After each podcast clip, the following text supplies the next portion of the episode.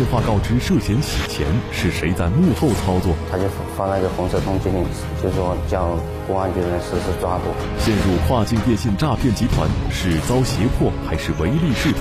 而且守门的都是当地的黑黑帮的黑帮的人，你根本就出不来。他自称没有诈骗成功一笔钱，却为何要承担整个诈骗集团的犯罪金额？评委的行为是整个诈骗行为中不可或缺的一部分。犯罪团伙使用拙劣手法诈骗，因何屡屡得手？敬请收看《法治天下之来自境外的电话》。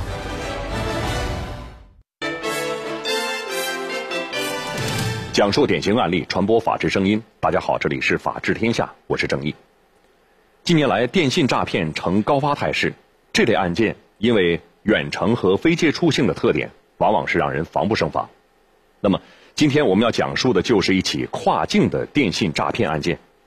我国公安人员在菲律宾通过秘密侦查，与当地警方联合捣毁了五个诈骗窝点，抓获犯罪嫌疑人三十多人。那么，这个犯罪集团是如何实施诈骗的呢？一起走入今天的法治天下。二零一六年十月三十一日，湖北省武汉市中级人民法院审理了这起电信诈骗案。武汉市中级人民法院刑事审判第二庭现在开庭。呃，我想你开始工作的时候啊，嗯，那么是不是像你所想象的就是电话营销？就是不是很相合，因为我觉得电话营销应该是卖一种商品，但他这个感觉就是直接就是问人家的身份信息，所以我就感觉不相符。就开一开始跟他们学打电话，嗯，他们在旁边打电话，就在旁边坐着听，嗯，学打电话。被告人王胜，二十九岁，黑龙江省牡丹江市人；被告人熊伟，三十岁，重庆市人。他们二人是经我国台湾籍人员招募，在境外从事电信诈骗活动。此次开庭已经是本案的二审阶段。那段时间心心情很坏，然后就想自己去旅游一下，去放松一下，结果就搞成这个样子，真是没想到命运太难琢磨。那么这两名被告人在犯罪集团当中到底扮演什么样的角色？他们又是如何进行诈骗的呢？今天我们请到了本案的二审承办法官许军来为我们揭开电信诈骗案件背后的秘密。有请法官。许军，湖北省武汉市中级人民法院刑二庭审判员，二零一四年至二零一六年连续三年被评为优秀公务员，二零一六年并被荣记湖北省法院系统三等功一次。我们看到本案当中抓获的犯罪嫌疑人是三十多人，但是为什么审判的只有两个人？这是为什么？嗯，因为本案是跨境的电信诈骗案件，犯罪团伙的其他成员实施犯罪行为主要是在外地。而根据菲律宾的法律，我国警方只能逮捕我们呃大陆籍的犯罪嫌疑人，也就是本案的两名被告人王胜和熊伟。所以，呃，在审判的时候只有两个被告人进行审理。同时，本案也是我们湖北警方破获的第一起跨境电信诈骗案件，所以在审判的时候我们也是十分重视。那么，这个犯罪集团到底是如何实施诈骗的呢？我们接着往下看。二零一四年一月八日，广东省东莞市桥头分局桥头派出所接到报警，称有人遭到绑架。家属反映说，接到他弟弟，这个叫刘涛的，啊，打来电话说被绑架了，要求家属汇五十万人民币到指定的账户里面。随后，民警让报警人来到派出所，并当面向他了解了详细情况。报警人称，他先接到的是弟弟刘涛的电话，但没说几句话就挂断了。紧接着又接到一个疑似绑匪索要赎金的电话，就是说从电话上面已经已经发现，啊有有发现有不正常的地方了，因为这个所谓的这个被害人呢，跟所谓的绑匪始终是通过两个电话号码来跟家属联系的。接下来，桥头警方叮嘱家属。在与对方通话时，一定要确认刘涛与绑匪在一起，但是对方始终无法做到这一点。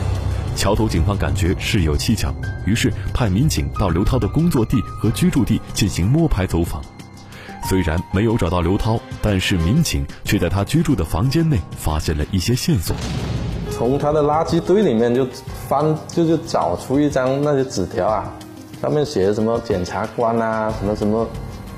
呃上海什么分局啊这样子，就是说从那个碎纸片里面看到这种信息呢，当时已经已经分析到可能是遇到这个电信诈骗了。桥头警方通过分析，刘涛可能是遭遇了电信诈骗。既然家属可以与他通过电话联系，桥头警方建议家属通过电话劝说刘涛自己回来。经过多次沟通后，刘涛自己回来了。警方经过核实，刘涛的确遭遇了电信诈骗，而且对方是冒充公检法工作人员对他实施的诈骗，让他配合要把这个钱打到指定的账号。让他让让让公安机关、检察机关进行侦查，否则的话就要对他进行抓捕，啊，要对他隔离。所以那个刘涛一听到这个情况呢，就也基本上慌了，啊，对方要求他怎么做，他就完百分之百的配合对方去去做。对方让刘涛保密，不能跟任何人提起这件事。而此时的刘涛内心也十分恐惧。另外一方面，他是刚刚进入社会不久的学生，身上并没有多少积蓄。在他向对方指定账户分两次共计汇了两万两千元之后，对方仍让他再汇五十万元。而此时刘涛再也拿不出钱了，所以他才自导自演了这场被绑架的戏码。幸好家人及时报警，才避免了更多的损失。无独有偶。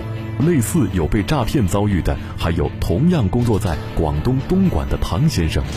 我在江西出差的时候，突然接到一个那个东莞社保局的电话，有一个女的自称是东莞社保局的工作人员，说我涉嫌一起诈骗那个社保医疗费，说是在上上海上海发生的。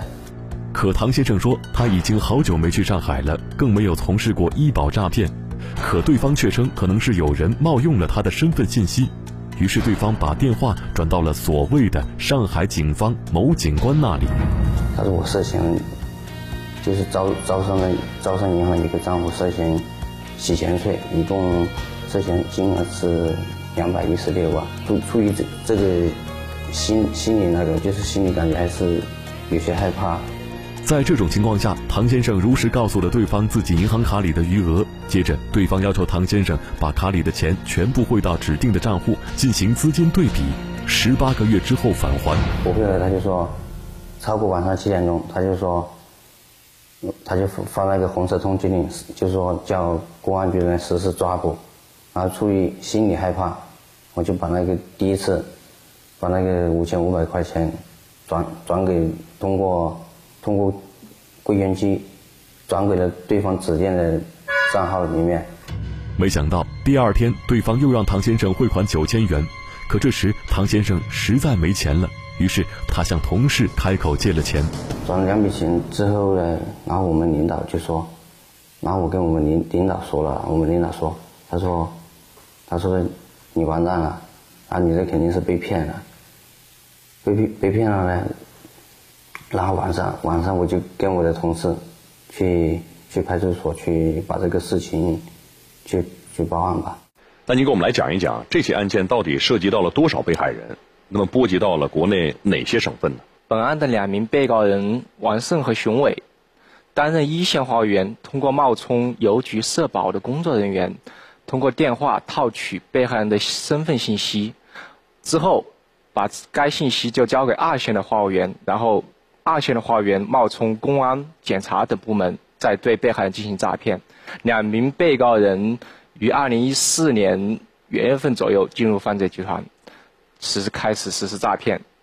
以他们进入诈骗集团的时间来算，共有九名被害人，涉及到广东、宁夏、四川等省份。那么最后案件为什么会在湖北武汉来开庭审理呢？虽然本案的犯罪行为主要实施在境外。但是我们武汉也有受害人，且武汉警方也立了案。经过最高院的指定，呃，由我们武汉市江岸区人民法院对本案进行审理。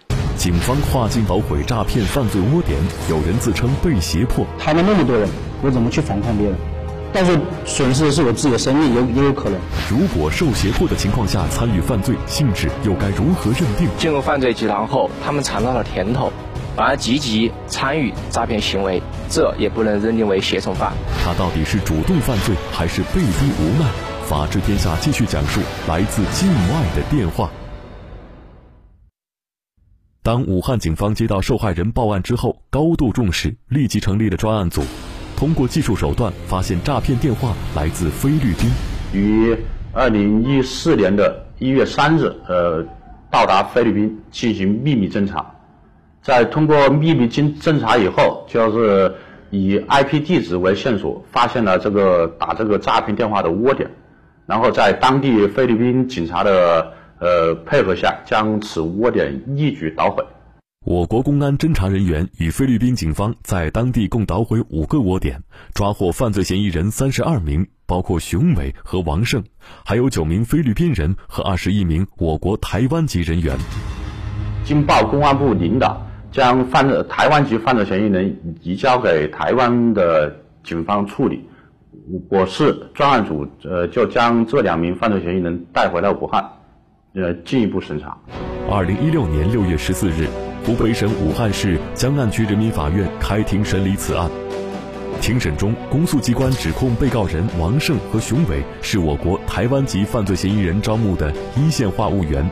与同伙合作骗取我国大陆居民钱财，两被告人的涉案金额均达到五十万左右，数额巨大，其行为已构成诈骗罪。呃，你进去以后主要做什么？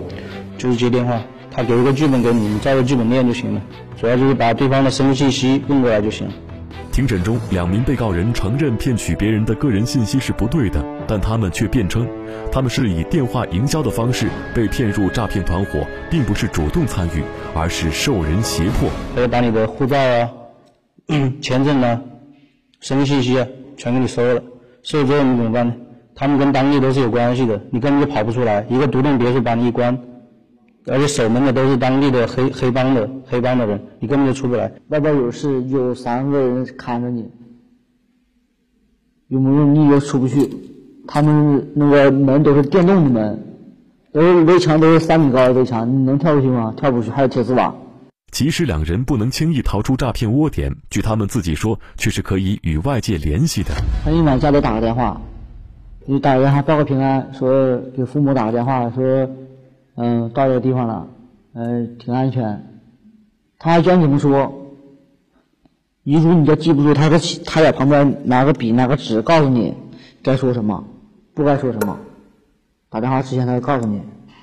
虽然说有手机，因为他怕你，你如果说你不跟家里面联系，那家里面人出了事情，那家里面人肯定会联系，会报警啊什么的。他让你跟家里面联系，但是呢，他旁边都是有一个人，随时有个台湾跟着你，二十四小时跟着你。也就是说，他们是有机会自救的，只是他们没有敢去尝试。人家几十个人在这里面，又有各种各样的关系背景，我一个人我能怎么办？我只有选择屈服。就算是我打电话给大使馆报了警，又能怎么样呢？可能如果我打电话被他听到了，我我肯定人身受到伤害。熊伟说，他当时并不知道自己所处的位置，报警也未必能自救。渐渐，他也就顺从了。因为他觉得反抗也于事无补，进而也可能使自己受到伤害。因为我一个人在国外，他们那么多人，我怎么去反抗别人？到时候损失的是我自己的生命，有也有可能。所以我就说，好，那我留下来做。他们两个被告人都是冲着那个高工资的收入去的。当意识到自己的行为在骗他人的情况下，他们并没有离开的意思。而是看到工作比较轻松，钱来的很快，因此他们没有主动的要求离开。同时，公诉人还认为，从现有的证据看，没有证据能够证实两人是遭受他人胁迫而参与的电信诈骗，并且从他们在公安机关的供述来看，他们是有上街购物的权利以及对外联络的自由。那么从这几个方面来分析的话，就说他们没有受到胁迫，而是出于贪占小便宜。自愿留下来的十四天的诈骗经历，涉案金额巨大，他却拒绝承认这个事情，我根本就不清楚，这怎么能算到我头上呢？他深陷犯罪泥潭，是不知还是故犯？嗯，他只是说在这里在公司里接电话，只是这种。曾经的优秀学生为何走入歧途？法治天下继续讲述来自境外的电话。薛法官。这两名被告人自称哈他们是受到了胁迫来参与诈骗的。那么关于他们这样的说法，您怎么看呢？根据公安机关查获的相关证据，该诈骗团伙有严格的规章制度，对于请假休假都有详细的规定。现有的证据就不能够断定两名被告人是受胁迫参与犯罪。那么，假如他们真的是受胁迫才参与诈骗的，那么他们的行为该如何认定呢？呃，根据《中华人民共和国刑法》第二十八条的规定，对于胁从犯，应当按照他们的犯罪情节减轻或者免除处罚。假如他们刚开始是受胁迫参与犯罪，但是进入犯罪集团后，他们尝到了甜头，反而积极参与诈骗行为，这也不能认定为胁从犯。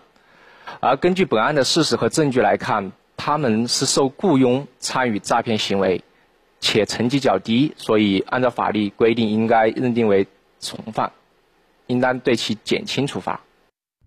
二零一六年八月二十三日，湖北省武汉市江岸区人民法院对此案作出一审判决，被告人王胜犯诈骗罪，判处有期徒刑四年，并处罚金人民币一万元。被告人熊伟犯诈骗罪，判处有期徒刑三年六个月，并处罚金人民币八千元，并责令两被告人退赔九名被害人的所有损失。判决后，被告人熊伟不服，提出了上诉。我进入公司之前，他们的身份信息已经被其他人给骗了。我进的时候，这个事情我根本就不清楚，这怎么能算到我头上呢？原来，熊伟认为一审认定的犯罪金额有误，特别是前面提到的被害人刘涛。熊伟说，刘涛的身份信息被骗取，他并未参与其中，也不可能参与。他为什么会这么说呢？原来，被害人刘涛接到诈骗电话是在二零一三年十一月中旬的一天，而熊伟进入诈骗团伙的时间是二零一四年一月二日，就是一月二号之前。我进入公司的时候，他们已经把身份信息套取了。那我进去等于说，对于这个案件，对于我来说，我已经没有用。他们因为已经把身份信息套取了，钱已经骗到手里面了，他不可能说分我一份。被告人熊伟呢，在这个进入这个犯罪团伙只有十四天时间。那么在这十四天时间里面，这个熊伟是没有没有成功的骗取到一名被害人。熊伟及其辩护人的意思是说。熊伟作为进入诈骗团伙较晚的一线话务员，是不可能套取到被害人刘涛的身份信息的，因此也就不能算作他的犯罪金额。对此，公诉人又有什么不同意见呢？如果是把个人的行为和他这个团伙切割开来的话，那么就有放放纵犯罪的那个情况发生。因此，我们认为的话。在你主观上已经意识到自己是在进行犯罪行为的时候，那么就应该承担整个那个犯罪团伙所诈骗的数额，而不能把它切割开来。那么，对于熊伟他的上诉理由，法庭最终是怎么认定的？熊伟他上诉认为自己的犯罪金额有误，但是根据本案查明的事实，熊伟他加入诈骗团伙之后，担任一线的话务员，通过。其他团伙成员随机分配的电话号码，冒充社保、邮局等工作人员，套取他人信息，进而将这些信息交予二线的话务员，来实施诈骗行为。上诉人熊伟的行为是整个诈骗行为中不可或缺的一部分。他是他有主观上有诈骗的目的，客观上实施了诈骗的行为。上诉人熊伟与其他一线、二线话务员。之间的行为构成共同犯罪，上诉人熊伟的金额就应该按照他加入犯罪集团之后全部诈骗金额来认定其犯罪数额，所以一审法院判决认定的并无不当。被告人王胜于二零一三年十一月一日，被告人熊伟于二零一四年一月二日先后分别加入诈骗团伙，充当一线话务员，收入为底薪人民币七千元加提成。二零一四年一月十六日，两被告人被我国公安人员和菲律宾警方抓获。截止到被警方抓获，王胜加入犯罪团伙共计七十五天，熊伟十四天。去了两个多月，拿了是就是工资一万四千块钱，已经一万四千块钱发了七千块钱，那七千块钱还那七千块钱还没到手。我当时以为我说回国把事情说清楚。就没什么事情了。因为我确实我自己一分钱也没搞到，也没造成一分钱的损失。我觉得回国说清楚就行了，但是没想到关都已经关快三年了，真没想到。那么他们两人又是如何加入到诈骗团伙的？事先又是否知情呢？你怎么就去了这个？嗯，我是通过朋友介绍去的。你知道去去是做什么吗？嗯，他只是说在这里在公司里接电话，只是这个。而熊伟则说，他来到菲律宾旅游，顺便兼职做翻译，但是当时已经到年底了，兼职的工作并不好做。直到他在当地酒吧认识了一些看上去很阔气的人。呃，他们说做那个什么电话营销，我电话营销可以啊，我就去了嘛，去了，然后结果谁知道是电信诈骗，进去之前根本就不知道。二零一六年十一月十日，湖北省武汉市中级人民法院对此案作出终审裁定，驳回上诉，维持原判。那么，对于这个冒充公检法实施的诈骗行为，作为老百姓来讲，我们该如何在生活当中去识别、去防范呢？首先，公安机关不可能会直接跟犯罪嫌疑人进行电话沟通，这等于说提醒他要逃跑，这是此类电信诈骗犯的最大的逻辑性错误。还有一个就是，犯罪嫌疑人可能会通过打幺幺四电话让你查询来证实他的电话的真伪性，但是实际过程中，实际的办案部门不可能把具体的电话。在幺幺四中可以让你查询得到。最关键的一点就是，他最后的一步可能是会让你把相关的财物打入到私人账户，这一点是公安机关绝对不可能做的。好，关于这样一起跨境电信诈骗案件，我们来听一听专家怎么说。那么这两个人呢，他一方面呢，因为他参与到这个诈骗的行为之中去，他已经实施了犯罪，所以他依法应该受到严惩。但是我们要看到他。在某种程度上，他也是被害者，所以呢，就是这些年轻人，无论是去找工作也好，啊，无论是啊对方有一些高回报的诱惑也好，那么一定要提高警惕，特别是海外境外，你没有这方面的辨别能力，那么他们两个人呢，就变成说我们呢参加这个集团时间不长，那么为什么还要惩罚我们呢？那么这个呢？我们说，第一，他们已经实施了犯罪，是吧？他们已经对被害人啊实施了犯罪，这是第一。第二呢，他们究竟啊诈骗成功和没成功，不能依他们的口供，他们说什么就是什么，还要有啊认真细致的调查啊。然后呢啊叫做口供是一方面，但更重要的是以事实来说话。好，感谢专家说法。据南方都市报报道，前不久，工信部正式答复了今年全国两会上二十九名人大代表提出的关于要求对显示为政府部门办公号码的境外来电全部实施拦截的建议。工信部表示，对境外来电号码与我国公检法机关办公号码一致的，将在年底前全部予以拦截。这意味着，今后那些从境外打来的冒充我国公检法机关的电话将全部无法打进。我们也希望这一天能够早一点到来，从而有效的遏制电信诈骗案件的发生。好，感谢徐法官来到演播的现场，谢谢，谢谢，嗯，感谢观众朋友们收看这一期《法治天下》，再见。